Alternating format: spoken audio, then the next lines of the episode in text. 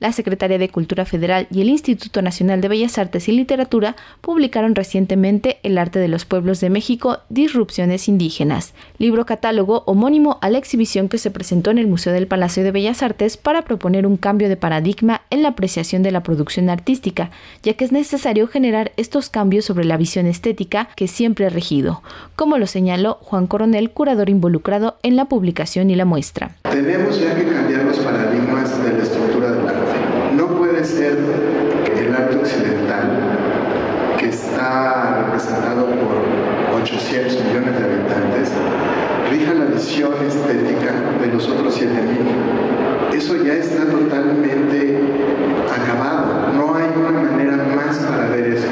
Lo que es muy interesante es cómo el arte occidental tomó la estructura toda de las artes visuales. Todo esto empieza con una historia muy complicada en el siglo XVIII, cuando los franceses deciden hacer un libro que se llama la Enciclopedia. Y en este libro definen cómo debe de ser la estructura de todo el arte universal. Y ellos preponderan que la visión real del arte debe ser el arte clásico europeo. Y de ahí todo se declina y de hecho no se menciona nunca ningún otro arte de ningún otro lado.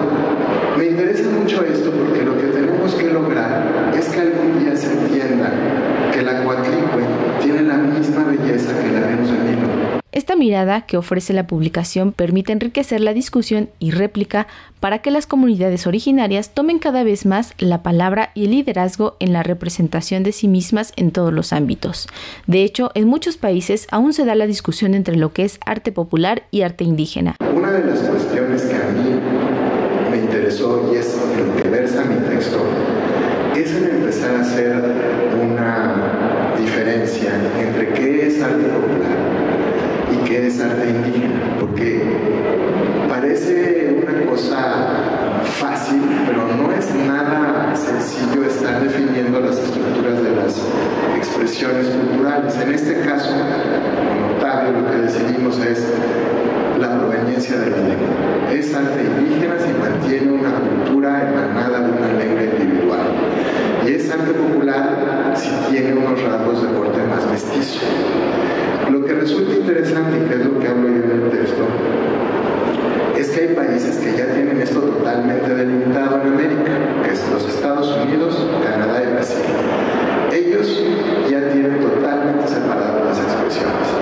Y en Canadá, los museos nacionales, todos lo que correspondería aquí al Museo Nacional de o al Museo de Arte Moderno, ya tienen incluidas en sus recorridos obras indígenas, pero no obras indígenas desde la perspectiva del arte conceptual, obras indígenas emanadas de la parte ritual de la que hablamos de tanto la muestra como el libro catálogo contaron con la colaboración de la Fundación Jenkins, instancia que ha apoyado en más de 60 publicaciones. Así lo señaló Alejandra de la Paz, directora del Museo del Palacio de Bellas Artes. La Fundación por casi más de 10 años ha sido la entidad que de una manera generosa y desinteresada ha logrado construir pues todo un catálogo de publicaciones que han acompañado las muestras que este recinto ha presentado. Para todos los que nos interesan las exposiciones, para todos aquellos que nos gusta el arte y la cultura,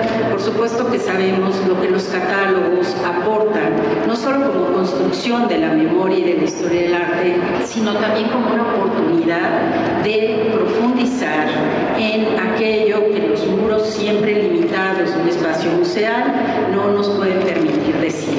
Así es que una vez más hizo posible que tengamos un catálogo para la disposición de todos. Un catálogo que seguramente nuestros participantes nos abundarán sobre el tema, pero que abre una mirada pues muy interesante a partir de muy diversas voces, más de 21 autores y autoras, y que de alguna manera pone la mesa para continuar una discusión que es fundamental y vital en nuestro país y en México. Para Radio Educación, Pani Gutierrez.